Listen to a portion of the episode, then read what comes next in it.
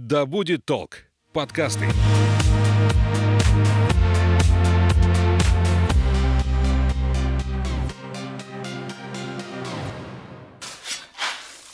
Те приключения, которые выпали на долю настоящих археологов, в их настоящих поисках не уступает тому сценарию, что реализован в этом фильме. Говард Картер 17 лет искал вход в эту гробницу, использовал каждый квадратный метр той долины царей, а он сумел добиться. В гробнице Тутанхамона найдено было 4 тонны золота. Привет, меня зовут Дарья Панурова, и вы слушаете подкаст «Чего докопались». Сегодня у нас в гостях археолог, профессор, кандидат исторических наук Борис Александрович Конников. «Проверьте себя археологической экспедиции», сказали вы в конце нашего последнего выпуска. Я эти слова запомнила и предлагаю нам с вами обсудить эту тему сегодня более подробно. Но давайте в наших рассуждениях будем отталкиваться от легендарного фильма Стивена Спилберга 1981 года «Индиана Джонс в поисках утраченного ковчега». Фильма, внесшего внесла огромный вклад в популяризацию археологии именно вот в массовой культуре. Борис Александрович, я знаю, вы это культовое кино посмотрели недавно в первый раз. Какие у вас вообще впечатления, как у профессионального археолога? Ну, я боюсь огорчить тех, кто является поклонником и творчества выдающегося режиссера, ну и, соответственно, теми приключениями, которые изложены в этом фильме, потому что, конечно, там археологии совершенно мало.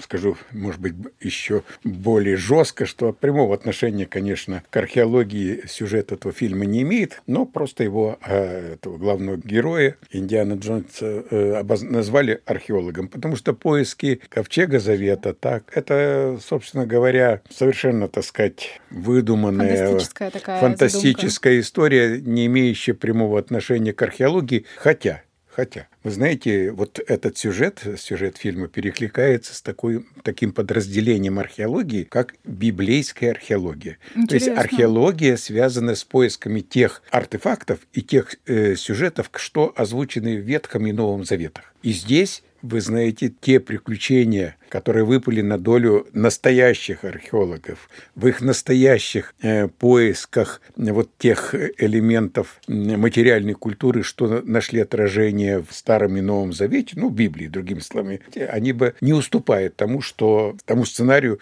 что реализован в этом фильме. Вообще, если основываться на том, о чем мы с вами уже говорили в первых двух выпусках, приключения Индианы представляют археологию скорее в таком романтическом свете, да. и которые редко соответствуют действительности, а то и вовсе не соответствуют. Ну, получается, что археологи изучают историю по вещественным источникам, да. а Индиана, он, в принципе, ищет только сокровища, артефакты, какие-нибудь дарующие силу, и все. Но вот все-таки, все-таки Индиана Джонс это такой ироничный археолог, который ищет сокровища на перегонки с нацистами. Он ведь тоже, отправляясь на поиски Ковчега Завета, по сути, участвует в археологической экспедиции. Э, ну, там все понятно. Нужно с помощью артефактов решить несколько загадок, которые тебе укажут на то, где копать. А вот в реальной жизни вот это где копать, как решается, как археолог понимает, где, в общем-то, нужно искать? Ну, э, начнем с того, что этот вопрос, как правило, э, задают всегда любая аудитория, будь это студенческая аудитория где, на историческом факультете, так или это любители, которые задают профессионалам материалам. Первый вопрос, а как вы находите археологические памятники? Дело в том, что да, ну, скажем, пирамиды, да, пирамиды, египетские пирамиды, это там четвертое, второе, первое тысячелетие до нашей эры, их видно издалека, и наши туристы, посещающие Египет, естественно, ну, видят и э, пирамиды, но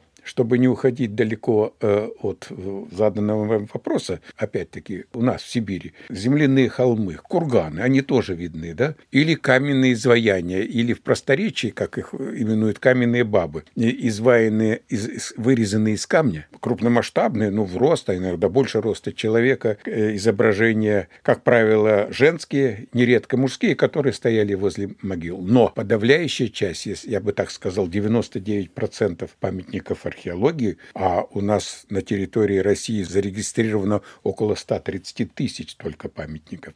99% археологических памятников находятся в земле. И тут вопрос вполне закономерен. А почему, как кстати, находит... каким да. образом вот эти самые археологические памятники, их заметает землей, что ли, со временем? А как это происходит? Да, это, так скажем, вот и древние города, древние поселения, стоянки, кратковременные стойбища первобытного человека, да, на них работает время. Ну, а если проще, то, конечно, ветер, дождь и прочие природные условия приводят к тому, что памятники заносятся землей, и они исчезают из вида. И здесь обязательно всяким археологическим раскопкам предшествует археологическая разведка. Звучит так романтично. романтично. Это самая, пожалуй, такая, знаете, физически сложная э, задача, когда археолог на ногах, как правило, на ногах, с рюкзаком за спиной, набитым э, всевозможными продуктами, потому что приходится идти в, часто в местах, где нет населенных пунктов. С тобой твой лучший друг лопата, фотоаппарат, дневник, и ты пешком осматриваешь территорию. Есть одно правило, которым руководствуются археологи. И э, правило это следующее. Все люди во все времена жили возле воды. Это может быть река, это может ну, быть Нил, озеро. Жизни, да, да. Да, там, где есть вода. Без воды, ну, по известной там песне «Не туды и не суды», да. Поэтому археологи идут пешим, образом, главным образом. Я здесь не касаюсь, сразу хочу даже сказать, что в археологии уже давно, с конца XIX века, скажем, используется аэрофоторазведка с использованием низколетящих тихоходных самолетов. Или, Или воз... дронов, например. Дро... Ну, сейчас дронов, а mm когда-то, вы знаете, в Англии на воздушном шаре впервые в, тысяч... в конце XIX века на воздушном шаре любитель один сфотографировал знаменитый английский памятник древности Стоунхендж. Ну, это древняя астрономическая химическая лаборатория. Вот. Ну, пешим образом и осматривает. И здесь, конечно, археолога должна что сопровождать, кроме рюкзака, лопаты, ну и, понятно, определенная физическая нагрузка, мы это прекрасно понимаем. Здесь должна сопровождать еще и интуиция. Вот, интуиция. Знаете, вот в любом э, деле интуиция должна быть. Будь ты физиком, химиком, я не знаю, не перечислишь специальности. У археолога тоже вырабатывается интуиция. Молодые, только начинающие археологи, как правило, пропускают. Это немало таких случаев. А вот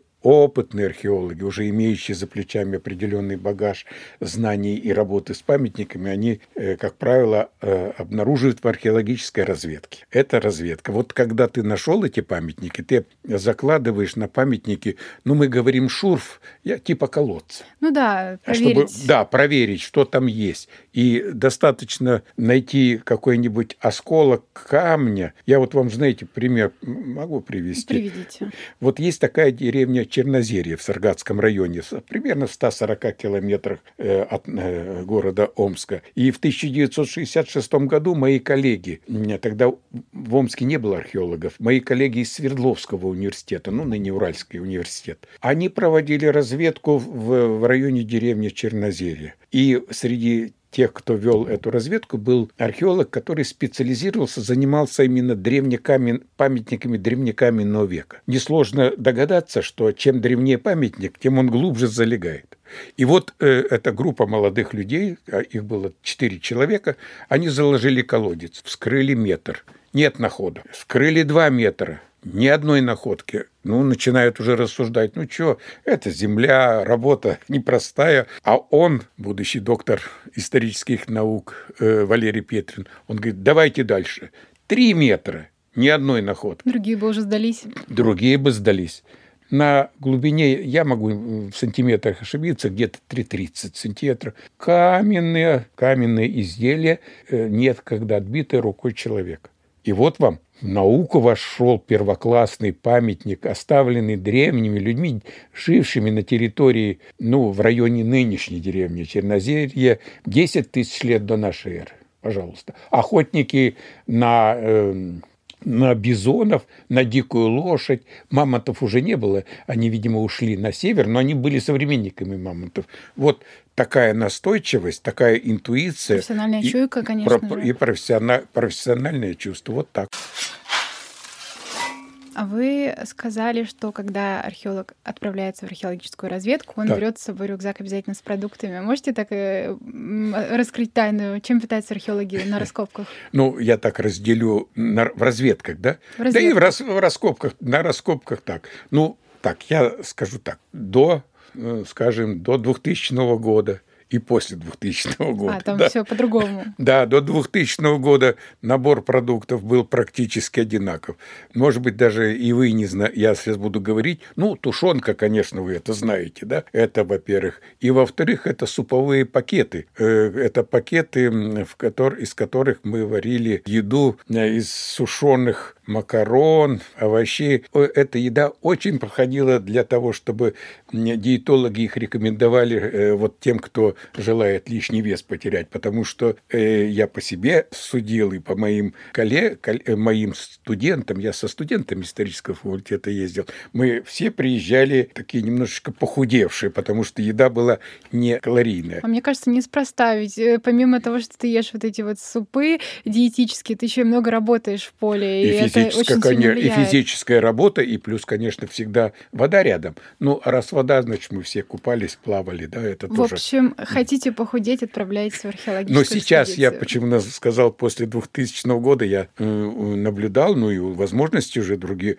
сейчас уже такие возможности э, взять с собой в экспедицию такие продукты, которые, о которых мы раньше и не могли мечтать. Там, я уже не говорю о том, что, конечно, э, не скрою такой правды, что мы не могли в колхозах, совхозах, там возле, когда стояли возле сельских э, населенных пунктов, мы не могли там, ну, закупить мясо, там, сколько нам надо было и прочее, прочее, то, что нужно действительно для тяжелого физического труда. Это совершенно верно, потому что э, я вам так приведу пример, что вот когда-то мы раска... Э, со студентами раскапывали курганы у деревни Богданова Горьковского района, это саргатская культура раннего железного века. Так вы знаете, той земли, которую пришлось при раскопке курганов передвинуть с места на место, было достаточно для того, чтобы состав вагонный загрузить. Я подсчитал, это серьезная работа. Борис Александрович, к вопросу о команде. Вот Индиана да. Джонсон почти всегда работает в одиночку. У него, конечно, время от времени появляются помощники, но не всегда. А как обстоит дело в реальности? Для работы на раскопках, наверное, нужна большая команда, там геодезисты, землекопы, просто рабочие. Кому-то же, в конце концов, нужно еду готовить. Вот как это все распределяется? Ну, вы знаете, я э, в экспедициях э, по-разному. Вообще есть так, э, было и есть два основных типа экспедиций. Экспедиции, которые организуют учебные заведения, университеты, исторические факультеты. Это один тип экспедиции. А есть археологические экспедиции, которые организуют научные учреждения. У нас э, в Москве есть головной институт археологии Академии наук, теперь Российская Академия наук, а рядом, что называется, Новосибирский институт археологии э, и этнографии Сибирского отделения. Вот если мы говорим о э, тех экспедициях, где я был, то помощниками были студенты. У нас в вузах не предусмотрены ни в нашем, ни в педагогическом, в государственном классическом университете, ну, увы, не предусмотрены были помощники профессиональные, да, э, если только могли быть лаборанты. Не было ни профессиональных фотографов, археолог сам это фотографировал. А ну, что касается поваров, дежур, дежурили студенты по очереди, да. По младшинству, наверное, раз самые юные, то... Ну, да, ну а поскольку талант талант у каждой группы был разный, надо было уметь быть неприхотливым, потому что это не мама готовила. Иногда приходилось, скажем, те, кто был в экспедициях, ну, я думаю, поддерживать сваренные макароны, иногда приходилось проталкивать. Настолько они были приготовлены, ну, скажем, мягко, непрофессионально, да, и это было так. А научные экспедиции, которые Академия наук организовывала, ну, Институт археологии, там, конечно, там и водители обязательно с машиной, там фотографы, там и геологи, и антропологи, этнографы, то есть все те, кто помогают археологам участвовать в раскопках и затем воссоздавать историю прошлой жизни. Нельзя себе вообразить такие раскопки, где вот один человек справится. Вы знаете, нет, наверное, хотя я опять-таки, мне моя память подсказывает такие э, случаи, скажем, да, ну вот хотя бы, хотя бы Льюис Лики, выдающийся английский археолог, который, скажем так, в, один, ну, в одиночку вел обследование территории нынешней Юго-Восточной Африки, это Танзания. Вот сам ползая, что называется, на коленках, в прямом смысле этого слова, среди такого на склонах э, ущелья Алдувей нашел останки древнего человека возраста где-то около полутора миллионов лет. Вот он такой счастливчик, Луис Лики. Ну, ну хорошо, редко, но бывает. Редко, да, да, да. Как я понимаю, любые раскопки приводят к уничтожению культурного слоя. Да. В то время как инди-персонаж вселенной Стивена Спилберга да. об этом совсем не беспокоится. Там пусть храм разрушится, будь да, что будет, да. главное достать ценность. Ни о каком техническом обслуживании, консервации речи не идет. Но в реальности, наверное, чтобы просто хотя бы начать эти раскопки, нужно же получить разрешение. Вот как это сделать в России? Конечно, диаметрально противоположные действия совершают профессиональные археологи, в отличие от названного героя фильма. Это должен быть профессионал, мы уже говорили, э, археолог, прошедший специальную подготовку. Он должен иметь открытый лист. Это документ, выдаваемый Министерством культуры Российской Федерации, и только на основе открытого листа можно вести раскопки, и согласно этому открытому листу ты ежегодно обязан отчитаться перед э, Институтом археологии Академии наук о проделанных работах. Это не просто такой словесный, вербальный разговор, да, а это солидный труд с иллюстрациями, с фотографиями, со всеми выводами, заключениями, которые оценивают профессионалы высокой квалификации в Институте археологии. И только при получении положительного отзыва э, можно продолжит археологические исследования к этому, но только я замечу и в нашей стране, и за рубежом. Это правило ну, почти универсальное. Ну, недостаточно же просто найти какой-то интересный объект древности. Его нужно изучить, систематизировать, вписать в уже сформировавшуюся картину. Вне контекста все таки мы не можем понять его ценность, наверное. Чего, кстати говоря, никогда не делает Индиана Джонс. По-моему, он всегда просто пытается достать желанный объект, победить всех врагов и выбраться из воды сухим. Ну а вообще, под какую одну цель можно подогнать любые раскопки? Скорее всего, у разных археологических экспедиций цели разные. Вы знаете, цель, ну, наверное, да, подвести какой-то знаменатель под э, цели, которые ставятся то или иной экспедиции, наверное, будет э, сложно, но я могу уверенно э, сказать только лишь одно, что, конечно, конечно, я не знаю в истории профессиональных археологов, включая Генриха Шлимана легендарного, которые бы ставили себе цель найти сокровища и тем паче обогатиться так-то. Нет обогатиться, таких. прославиться. Да. Прославиться, да, иногда это как бы сопутствует. Как правило, все археологические экспедиции – это, конечно, то, что присуще человеку, я не знаю, наверное, с, с момента его выделения из животного царства, это узнать что-то новое, познать, открыть, что-то понять и в собственной жизни, и в той жизни, которая предстоит человечеству в будущем. Вот я думаю, что только так.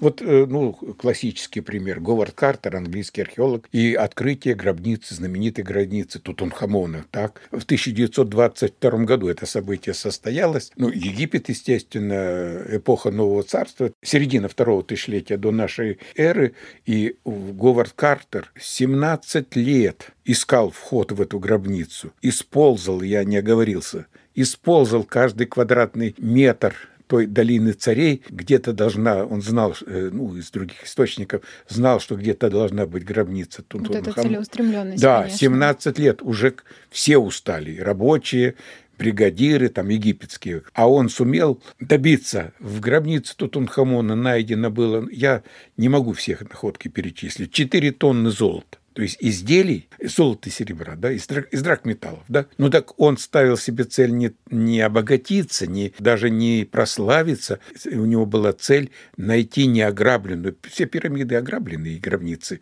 Грабили, собственно, сами современники. Ну, с одной стороны, верили в загробную жизнь, а с другой стороны... Кушать что-то надо. Не стеснялись, да, и готовы были. Тут же своего благодетеля, фараона ограбить, да, и ему это удалось. И мы, знаете, как бы распахнули занавес и заново увидели жизнь древнеегипетского общества эпохи э, Тунхамона. А вот вы говорите, нашли очень много золота в поисках утраченного ковчега. Там, кто первый добрался до ценности, да. тот, э, как говорится, и захапал. Ну а в жизни все найденные объекты, они принадлежат государству? Все, что находят археологи, это все поступает э, в музей. Угу археолог в отличие, скажем, от человека, нашедшего клад, которому положено 25%, насколько я знаю по современному. Это сегодня, Сегодня, да, да, да, по нашему законодательству. Да?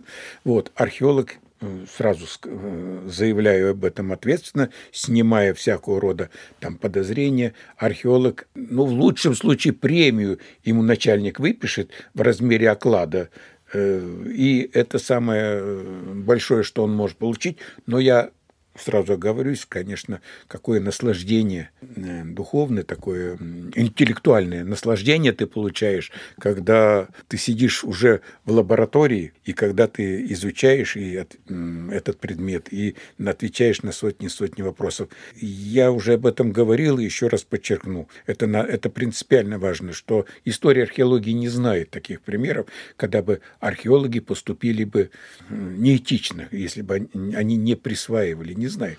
Их изгоняли бы, их бы сразу бы изгнали из своей среды. Это, знаете, ну, прошу прощения, волчий билет. Мне кажется, просто в эту профессию люди случайно не приходят, и пройдя вот этот гигантский путь, да, приходит какое-то да, осознание. Да. Это отбор. Так же, как, мне кажется, не случайно нельзя прийти ну, в профессию летчика. Да, так вот Конечно, это, да, да, ну и вы, мы знаем, да. А вообще, каким технологиям прибегают археологи при раскопках? Вроде бы нужно разбить территорию на пронумерованные участки, там да, все да, сфотографировать, да, отрисовать. Да. Вот как это происходит? Так, мы будем говорить, наверное, о технологиях нынешних, да? Потому что, да, современных технологиях, конечно. Это, вот так я бы сказал, э, технологии 60-х, 70-х годов 20 века или полстолетия назад, и технологии сегодняшние, это мы говорим так, день и ночь день и ночь. Потому что сегодня, конечно, при археологических раскопках используются все те современные методы, что выработаны ну, человечеством. Но я уже не говорю о том, о том, что съемки с, с помощью дронов, так, что на раскопах теперь стоят по углам раскопа. Раскоп – это прямоугольный такой участок, разбитый на квадраты, пронумерованный для лучшей фиксации находок. По квадратам стоят компьютеры. Каждый маленький фрагмент, часть разбитого сосуда, э, каменный наконечник стрелы, он немедленно фиксируется э, компьютером, и его устанавливается точное местонахождение. Конечно, фотофиксация сейчас совершенно на ином э, уровне. Э, самое главное, что, наверное, надо сказать, а что сейчас происходит. Да? Сейчас археологи редко одни участвуют в раскопках. Сейчас вместе с ними э, плечом к плечу работают специалисты по камню, специалисты по почву. Я, палеогеологи, петроглифы, антропологи, зоологи. Сейчас экспедиции комплексные. Я уже не говорю о том, какие методы используются для определения возраста возраста найденных предметов.